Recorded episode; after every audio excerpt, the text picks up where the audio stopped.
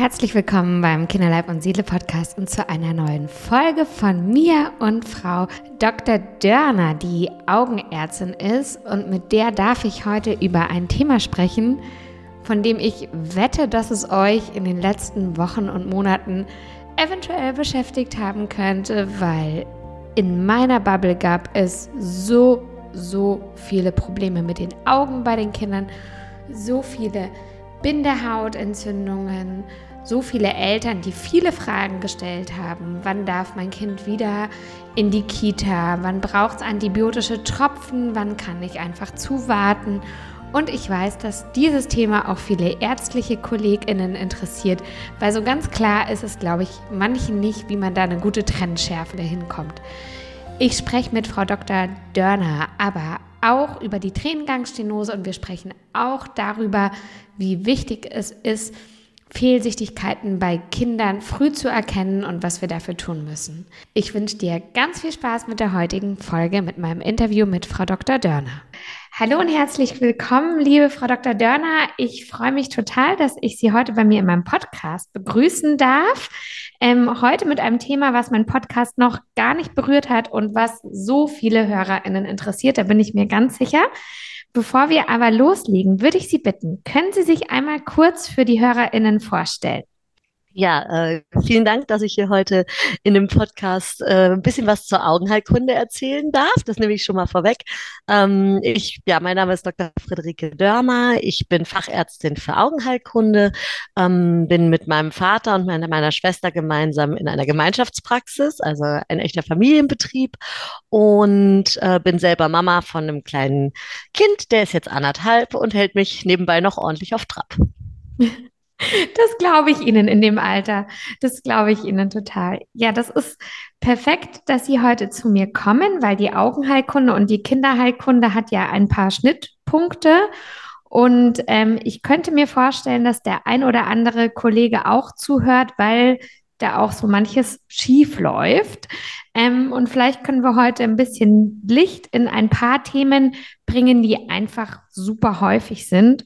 Und wir legen gleich los mit dem ersten Thema, was ich wette, ganz, ganz viele Familien jetzt wieder im Winter beschäftigt hat. Zumindest war es in unserem Kindergarten so und in der Praxis auch. Und zwar würde ich mit Ihnen total gerne über die Bindehautentzündung sprechen, die Konjunktivitis. Ähm, Vielleicht fangen wir mal so an. Wie erkenne ich denn als Mama, Papa, dass mein Kind eventuell eine Bindehautentzündung haben könnte? Was sind da so die Symptome? Ja, das ist ein total weites Feld, muss man erstmal sagen. Und ich sag mal, das ist eins der häufigsten Dinge, die ich höre, die sagt, ah, das Kind hat irgendwie eine Bindehautentzündung ähm, weil das auch so ein Begriff ist, der ist ja so ein bisschen geflügelt, der wird auch überall verwendet und der wird auch immer gleich mit irgendwie hoch ansteckend und schwierig in Verbindung gebracht. Ich würde das eigentlich ganz gerne, oder ich finde eigentlich den Begriff erstmal rotes Auge vielleicht viel schöner, weil es gibt ja ganz, ganz viele Ursachen dafür, warum ein Kind oder auch ein Erwachsener ein rotes Auge haben kann.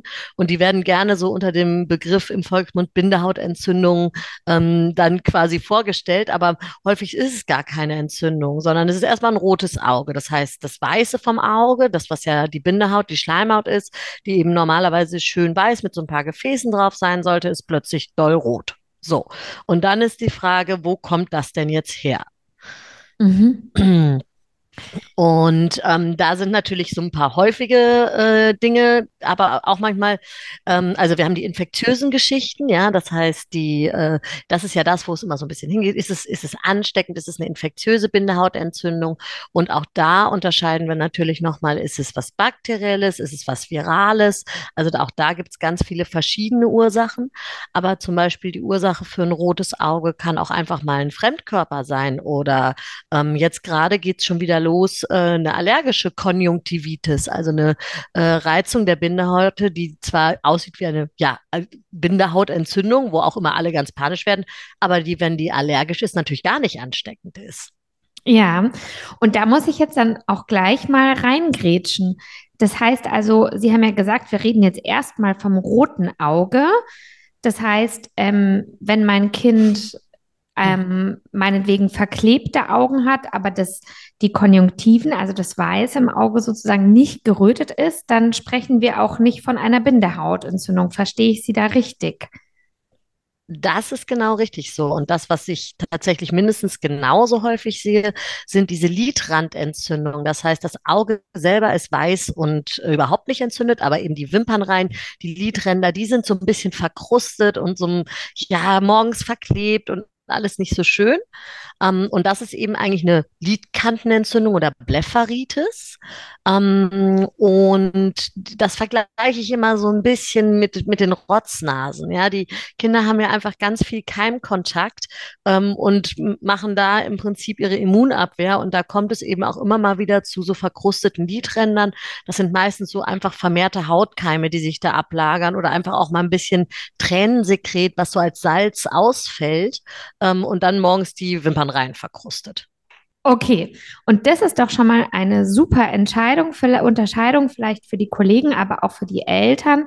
Das heißt, erstmal, wenn die Bindehaut nicht betroffen ist, dann reden wir von einer Blepharitis und keiner Konjunktivitis. Das ist also was anderes und ist dann wahrscheinlich ja auch anders zu behandeln. Richtig.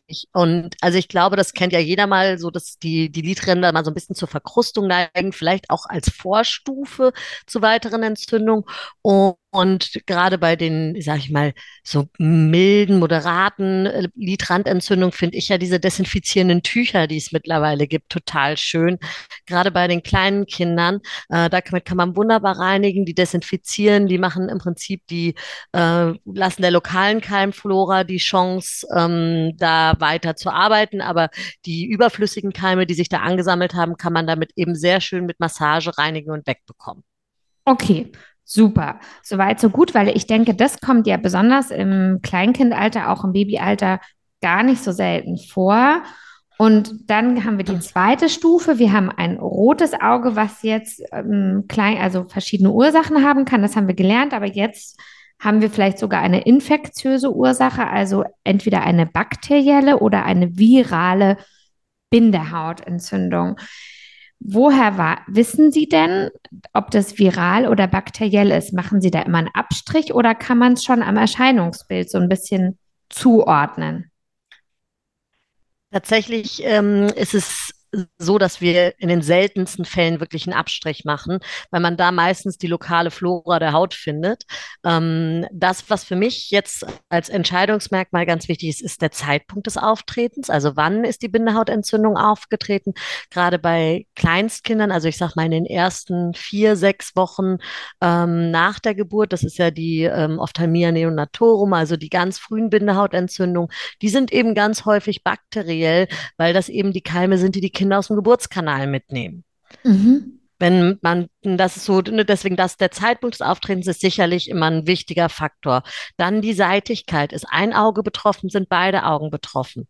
Ähm, das gibt einem auch, also bei diesen, das, wo man ja immer so ein bisschen wissen will, ist es jetzt eine ähm, hoch ansteckende Augengrippe. Das ist ja die Keratokonjunktivitis epidemica oder Augengrippe, Adenovirus. Das ist so, ist ja immer das, wo alle so ein bisschen Angst vor haben, ja. weil das eben auch Ausbrüche gibt und auch in den Kindergärten gern mal Ausbrüche gibt. Und da ist es eben typischerweise so, dass zuerst ein Auge betroffen ist. Ja. Ähm, es ist meistens ein wässriges Sekret. Die Kinder haben ein rotes, richtig rotes Auge. Der innere Lidwinkel, das ist, das nennt sich die Plika und ähm, die Karunkel. Das sind so diese Strukturen, die da so ein bisschen faltig in einem inneren Lidwinkel rumliegen.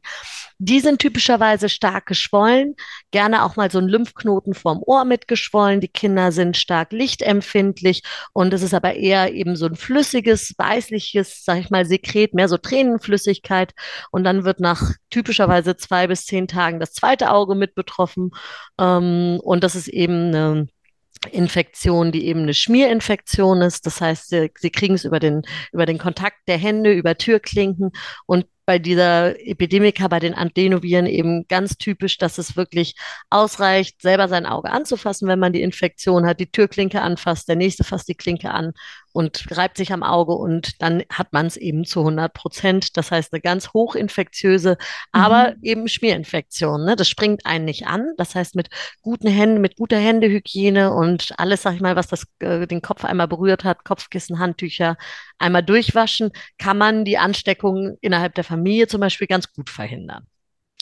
Okay, und das ist wahrscheinlich ja auch der Grund, diese hochinfektiöse Ursache, der Adenovirus, weswegen die Kindergärten immer so wahnsinnig empfindlich bei den Bindehautentzündungen sind, oder? Also zumindest ist das bei Richtig. uns der Fall. Richtig, genau. Das ist genau der Punkt. Also das ist diese hoch ansteckende Augengrippe, die äh, halt eben auch mal als Ausbruch äh, stattfinden kann. Und vor der haben die immer alle Angst. Und deswegen wird jedes rote Auge immer ganz schnell nach Hause geschickt, ähm, obwohl eben ganz viele andere Ursachen dahinter stecken können.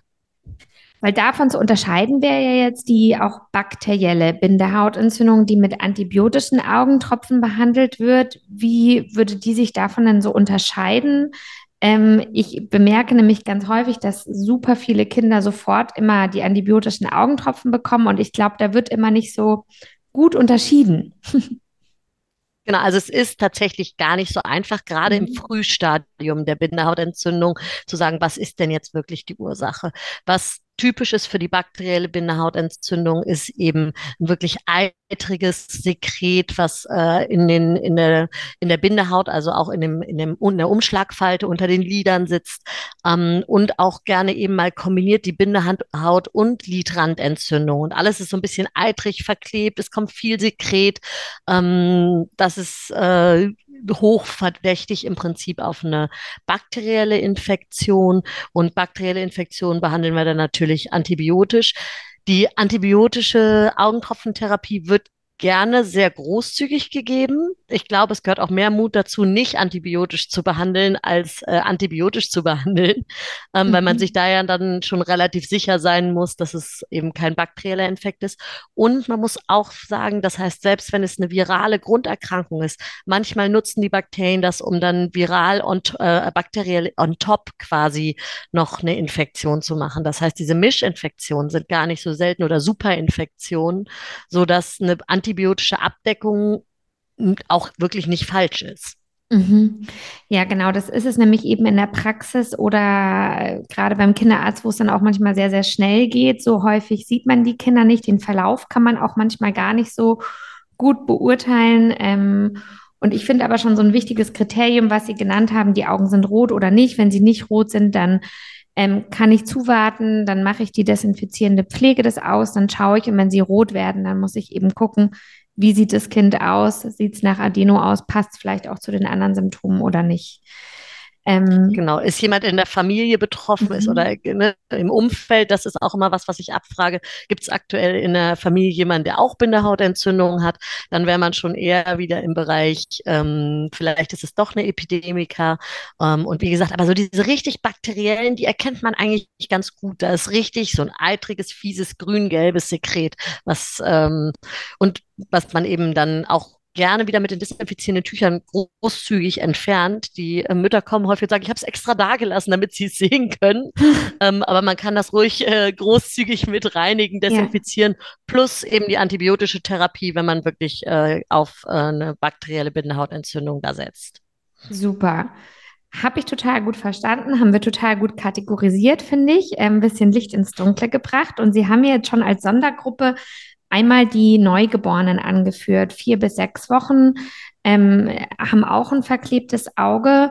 Ähm, und da finde ich es manchmal auch wieder schwierig zu unterscheiden, ist das jetzt wirklich ähm, eine bakterielle Infektion der Bindehaut oder ist der Tränengang noch nicht offen? Wie kann man denn sich da so ein bisschen durchmanövrieren? Weil das habe ich ja in dieser Altersgruppe auch ganz häufig, dass dann einfach ein bisschen verklebtes Sekret da ist, weil die Tränen eben noch nicht gut abfließen können.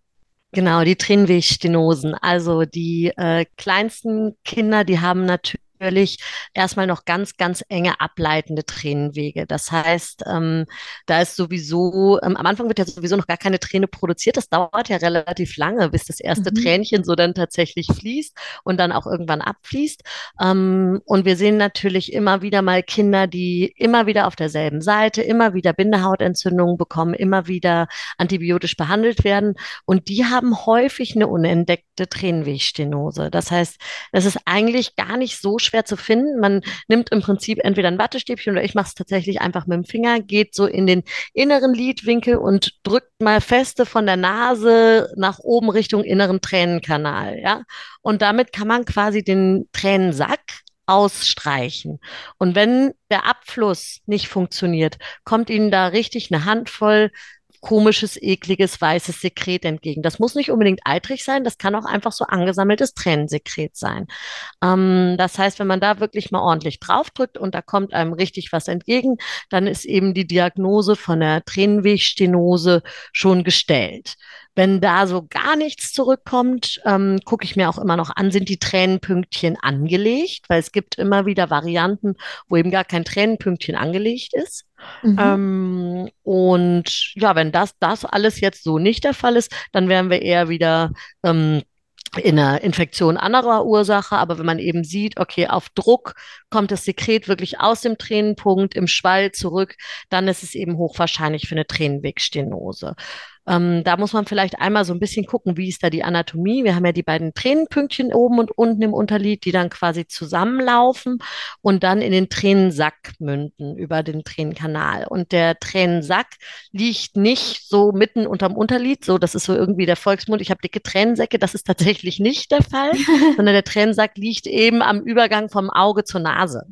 Ja. Ähm, und läuft ja dann auch vom Tränensack in den Nasenkanal, in den Tränennasenkanal ab. Und da gibt es eben eine Engstelle, das ist die sogenannte Hassnasche Membran oder Hassnasche Klappe. Ähm, das ist eine Schleimhautfalte, die bei vielen Kindern erst nach der Geburt aufgeht. Manchmal geht die unter der Geburt auf, manchmal nach der Geburt. Ähm, und das macht eben diese ja, Tränenwegsstenosen, Tränenwegsverstopfung, wenn die eben nicht spontan irgendwann selber aufgeht. Mhm. Und wenn wir jetzt so eine Tränengangsstenose haben, habe ich immer gelernt, ähm, dürfen die Eltern mal eine Zeit lang hier so ein bisschen am seitlichen Nasenrücken massieren und dann können sie damit das unterstützen. Ist das ein, ähm, ein Quatsch oder stimmt das wirklich? Kann man da so ein bisschen mithelfen? Genau, also das kann man unterstützen. Die Idee ist, man muss es tatsächlich relativ feste machen. Also die meisten äh, Eltern machen es zu vorsichtig, weil man äh, kann das eben in den ersten Wochen hat man eben eine gute Chance, dass die ähm, dieser Verschluss Plus, diese Hasnasche Membran sich noch spontan eröffnet. Und man kann das quasi durch eine Massage, indem man Überdruck erzeugt, äh, unterstützen. Das heißt, die ersten Wochen ist auf jeden Fall mit einer äh, Massage des Tränensacks, das ist auf jeden Fall eine gute Maßnahme und man muss wirklich relativ feste auf diese, ich sag mal, die knöcherne Nasenbasis da massieren, um dann Effekt zu erreichen. Und dann ist immer so ein bisschen die Frage, ja, wie lange warten wir zu oder wann müssen wir da was unternehmen? Ja. Weil natürlich, wenn immer wieder Entzündungen im, sag ich mal, Augen- und Kopfbereich auftreten, wo sich so der Eiter ansammelt, das hat man nicht so gerne. Da geht es ja dann auch irgendwann über diese Lamina papyracea, also über sehr dünne Knochenstrukturen Richtung Gehirn und da hat man immer ein mhm. blödes Gefühl. So die, wie gesagt, umso älter das Kind ist, umso geringer die Wahrscheinlichkeit, dass sich das noch spontan eröffnet. Von daher direkt nach der Geburt ein bisschen Massage ist auf jeden Fall gut. Ich gucke mir dann die Kinder häufig noch mal ein zweites Mal, ich sag mal vier, sechs Wochen später an und ich persönlich, da, ich weiß, dass da die Meinungen der Fachgesellschaften, insbesondere auch der pädiatrischen und der augenheilkundlichen Fachgesellschaften zum Teil auseinandergehen, finde es tatsächlich am schönsten, wenn man die Kinder vor dem sechsten Lebensmonat spült. Mhm. Ja, da, da sind, da kann man die Kinder eben noch in der sogenannten Wickelnarkose. Das heißt, wir wickeln die einmal ein, halten die einmal fest und spülen das einmal durch. Das machen wir bei Erwachsenen so an der Spaltlampe, aber das Kind muss eben einmal ganz still halten. Deswegen ja. wickeln wir die dann einmal so ein. Und das geht so nach den Erfahrungen eben im ersten Le halben Lebensjahr noch ganz gut. Und danach wird es doch deutlich schwieriger und wird auch traumatischer für die Kinder. Okay. Wie oft sollte denn ein Kind ähm, Entzündungen, äh, Konjunkt also Bindehautentzündungen, Entzündungen der Lidränder im Babyhalter haben, dass Sie sagen, oder oh, muss man aber definitiv mal zum Augenarzt gehen und mal gucken, was da los ist?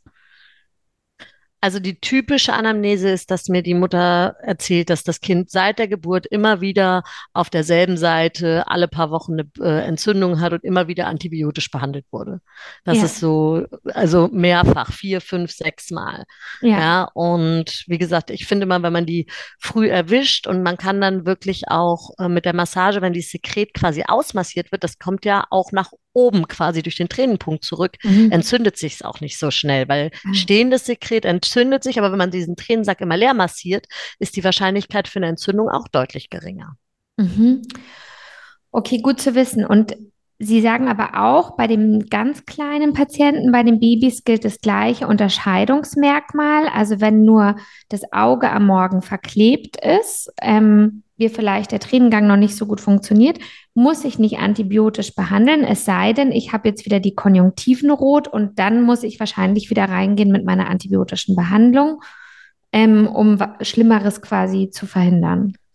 Genau, also eine rein verkrustete Wimpernreihe würde ich immer nur desinfizieren ja. behandeln. Wenn wirklich, ich sag mal, eitriges Sekret die Wimpernreihe verklebt, ähm, würde ich auch eine Blepharitis antibiotisch behandeln. Ähm, meistens ist es dann ja irgendwann eine kombinierte Blepharokonjunktivitis. Ja. So, ne? Das geht ja, ja, dann auch relativ. Die Bakterien die werden ja auch schnell schlechter. Also ja. die äh, sind ja dann nicht schon fünf Tage schlecht, sondern die werden richtig knall auf Fall, werden die schlechter. Ja, man verpasst es nicht. Und nee, das übersieht man nicht so schnell. Und äh, was es auch häufig bei ähm, Kindern gibt, genauso wie bei den Erwachsenen, sind die Gersten- und Hagelkörner. Vielleicht können Sie noch mal dafür die Eltern erklären, was es damit auf sich hat und was da zu tun ist. Ja, also das sind im Prinzip die Talgdrüsen in der Lidkante. Das sind die sogenannten Malbumdrüsen, ähm, die im Prinzip den fettigen Anteil vom Tränenfilm produzieren. Die sitzen so senkrecht in der Lidkante drin. Und wenn, das ist eben eine Lipidflüssigkeit, also eine fettige Flüssigkeit, die da drin ist. Und wenn die den Ausgang verstopft, produziert die Drüse dahinter ja weiterhin Sekret. Und das gibt eben diesen Aufstau und dieses typische Bild von einem Gerstenkorn ähm, oder Hagelkorn. Ich finde tatsächlich die deutschen Begriffe immer so ein bisschen verwirrend. Ähm, das Chalation ist eigentlich der abgekapselte Bereich und das Hordeolum, das akutinfektiöse. Ähm, dann kommt es auch noch so ein bisschen auf die Lage der Drüsen an. Ähm, ja, und dann haben wir erstmal so dieses typische lokalisiert, gerötet, geschwollen. Ähm, die Kinder stört es meistens gar nicht so doll, aber die Eltern sind dadurch immer sehr stark gestört. Wie ist denn dann die Behandlung? Ist das nur ein kosmetisches Problem oder muss ich da was tun? Also auch da ist eben die akut entzündliche Form, das ist eben das Hordeolum, was eben durchaus antibiotisch behandelt wird. Da nehme ich immer ganz gerne Augensalben, weil ich finde, dass man mit der Salbe äh, eben lokal die Massage auch ganz gut durchführen kann, äh, um dann eben diese verstopfte Teigdrüse wieder zu eröffnen und die Entzündung zu behandeln. Und damit kriegt man eben viele ähm, von diesen Gerstenkörnern äh, erstmal in ein nicht entzündliches Stadium und auch auch zum Teil ganz weg. Auch da bin ich wieder großer Fan von den desinfizierenden Tüchern. Auch da funktionieren die sehr, sehr gut, ähm, um eben zu massieren, um die Lidkanten zu reinigen, um diese Verstopfung aus den Teigdrüsen zu lösen. Äh, Wärme ist da immer ein guter, äh, ein gutes Hilfsmittel, weil, wie gesagt, ja ein fettiges Sekret und Fett wird flüssiger, wenn wir es erwärmen. Dementsprechend äh, ist da Wärme durchaus hilfreich. Ah, das ist logisch. Und ähm, die Massage, wie soll die durchgeführt werden? Was empfehlen Sie da? Ähm, gerne so von rechts nach links mit den gewaschenen Händen und oder mit einem mit einem Q-Tip ein bisschen Salbe drauf und dann richtig schön die Wimpernreihe massieren und eben diesen Knubbel, also da, wo es unangenehm ist, so ein bisschen massieren. Bei sehr kleinen Kindern, äh, ich sag mal gerade in den ersten fünf Lebensjahren, ähm, muss man immer so ein bisschen aufpassen. Theoretisch besteht die Möglichkeit, dass durch eine intensive Salbentherapie das Auge, was behandelt wird, teilschwachsichtig wird. Das ist eine theoretische Überlegung, wenn eben das Auge über längere Tage verschwommen sieht, ähm, dass da eventuell äh, die Verschaltung im Gehirn in der Sensitivität sensitiven Phase mit beeinflusst wird.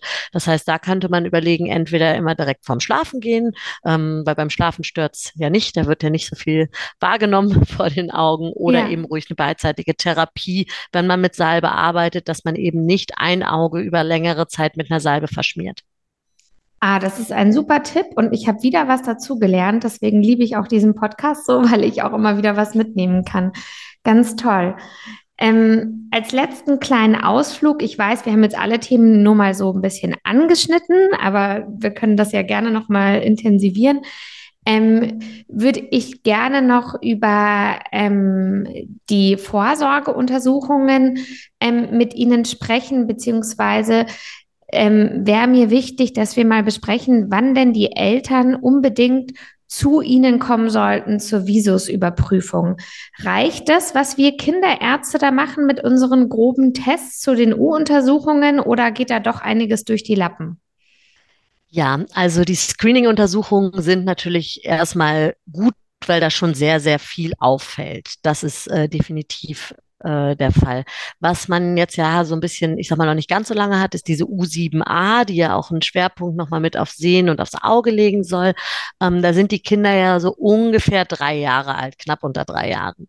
Ähm, die hochsensitive Phase für die Sehentwicklung liegt aber eigentlich schon früher. Das heißt, wir würden eigentlich gerne alle gesund geborenen Kinder, termingerecht geborenen Kinder ohne Risikofaktoren einmal bis zum zweiten Lebensjahr sehen und screenen, weil man da eben viele Dinge, die in diesen ersten zwei Lebensjahren im, in dieser sensitiven Phase des Sehens passieren, äh, noch sehr, sehr gut beeinflussen kann und unsere Therapieergebnisse umso besser werden, je früher wir die Kinder erwischen. Das heißt, ähm, Sie fänden das tatsächlich gut, wenn alle Kinder vor dem zweiten Lebensjahr einmal zum Augenarzt gehen würden. Tatsächlich, ja, das ist auch, das mhm. habe nicht nur ich mir so überlegt, ja. sondern das ist tatsächlich sogar auch eine Empfehlung von den Fachgesellschaften, dass man eben äh, gesund geborene Kinder einmal bis zu diesem Zeitpunkt sieht. Ähm, wenn dann natürlich Risikofaktoren dazukommen, das heißt, ähm, Frühgeburtlichkeit ist ein typischer Risikofaktor für Fehlsichtigkeit und Augenproblematiken, ähm, Geschwister, Kinder, Eltern mit höheren Fehlsichtigkeiten oder Schielen, ähm, das sind alles Faktoren, da sollte man noch früher los. Ja, und auch da muss ich mich wieder an die eigene Nase fassen und da vielleicht noch mehr nachhaken. Wir klären ja jetzt immer, weil wir da auch so extra Kästchen haben in den U-Heftchen, war Ihr Kind schon beim mhm. Zahnarzt, zahnärztliche Frühuntersuchungen, das haken wir immer schön ab. Aber ich muss sagen, ähm, zumindest aus meiner Erfahrung wird da die augenärztliche Früherkennungsuntersuchung ähm, so ein bisschen stiefmütterlich behandelt. Und es ist ja umso wichtiger, dass wir da jetzt einmal drüber gesprochen haben. Genau, ich glaube, viele haben auch, also Auge ist ja sowieso so ein bisschen ein spezieller Bereich. Auch für viele ärztliche Kollegen ist das so, oha, hm, Auge, da hatten wir mal was im Studium, aber danach nie wieder so richtig Kontakt gehabt. Äh, viele glauben auch, dass man bei Kleinkindern gar nichts an den Augen untersuchen kann, weil die mir ja noch keine Zahlen rein vorlesen können. Mhm. Aber wir können da tatsächlich schon eine Menge machen. Das heißt, ähm, wir screenen einmal eben auf grobe Fehlsichtigkeiten, insbesondere im ersten Lebensjahr würde im Prinzip mit behandelt, wenn die Augenseiten unterschiedlich sind. Eine Weitsichtigkeit ist im Kleinkindalter normal, das heißt, das Auge wächst von der Weitsichtigkeit in die Normalsichtigkeit rein, aber ein Seitenunterschied von mehr als einer Dioptrie, der wird auch schon im ersten Lebensjahr behandelt, um eben dem Gehirn quasi gleich gute Anreize für beide Augen zu geben, damit die Synapsen da verschaltet werden und der Seeeindruck von beiden Augen gleich gut abgebildet werden kann. Ja, sehen Sie, und jetzt äh, weiß ich schon, dass doch mit dieser Folge alle Eltern schnell anrufen und Termine machen, aber deswegen klären wir auch. Oh mein auf. Gott, ja. Und deswegen ist es so wichtig und Sie haben total recht. Also für alle Eltern, die sich fragen, warum wir denn da so drüber sprechen. Ich habe tatsächlich ähm, Augenheilkunde eine Woche lang in meinem Studium gelernt und ähm, habe jetzt im Rahmen meiner Facharztausbildung fast alles, was ich zum Thema Auge weiß, im Selbststudium gelernt, weil das einfach leider manchmal ein bisschen stiefmütterlich behandelt wird und das aber ja so wichtig ist und so viel mit Lebensqualität ja auch für unsere Kinder zu tun hat. Deswegen finde ich es wunderbar, dass Sie heute bei mir waren und wir über diese Themen einmal im Schnelldurchlauf ähm, sprechen konnten und hoffe, dass wir da jetzt ein bisschen was für die Augengesundheit unserer Kinder tun konnten. Vielen Dank für Ihre Zeit. Ja, sehr gerne, hat mir viel Freude gemacht. Und ja, die Augenheilkunde sind zwar nur zweimal zwei Zentimeter, aber wir haben noch ganz, ganz viel auch im Kinderbereich, worüber wir sprechen können. Vielleicht ja beim nächsten Mal, vielleicht auch mal mit einem Thema Sehschule oder Orthoptik. Auch da ist ja eine Menge, was da so, ähm, ja, wo Aufklärungsbedarf ist. Und ich denke, gerade bei den Kindern und bei den Augen äh, ist bei allen viel Aufklärungsbedarf. Und da freue ich mich sehr, dass ich da heute ein bisschen zu beitragen konnte. Und am Ende dieses Interviews muss ich mal wieder sagen, ich liebe den Kinderleib und Seele Podcast. Nicht nur könnt ihr ganz viel dazu lernen, auch ich lerne mit jeder Folge noch ein bisschen besser, gute Therapieentscheidungen zu treffen. Und ich danke Frau Dr. Dörner für die Expertise und dir sage ich wie immer vielen Dank fürs Einschalten und bis zum nächsten Mal, deine Nicola.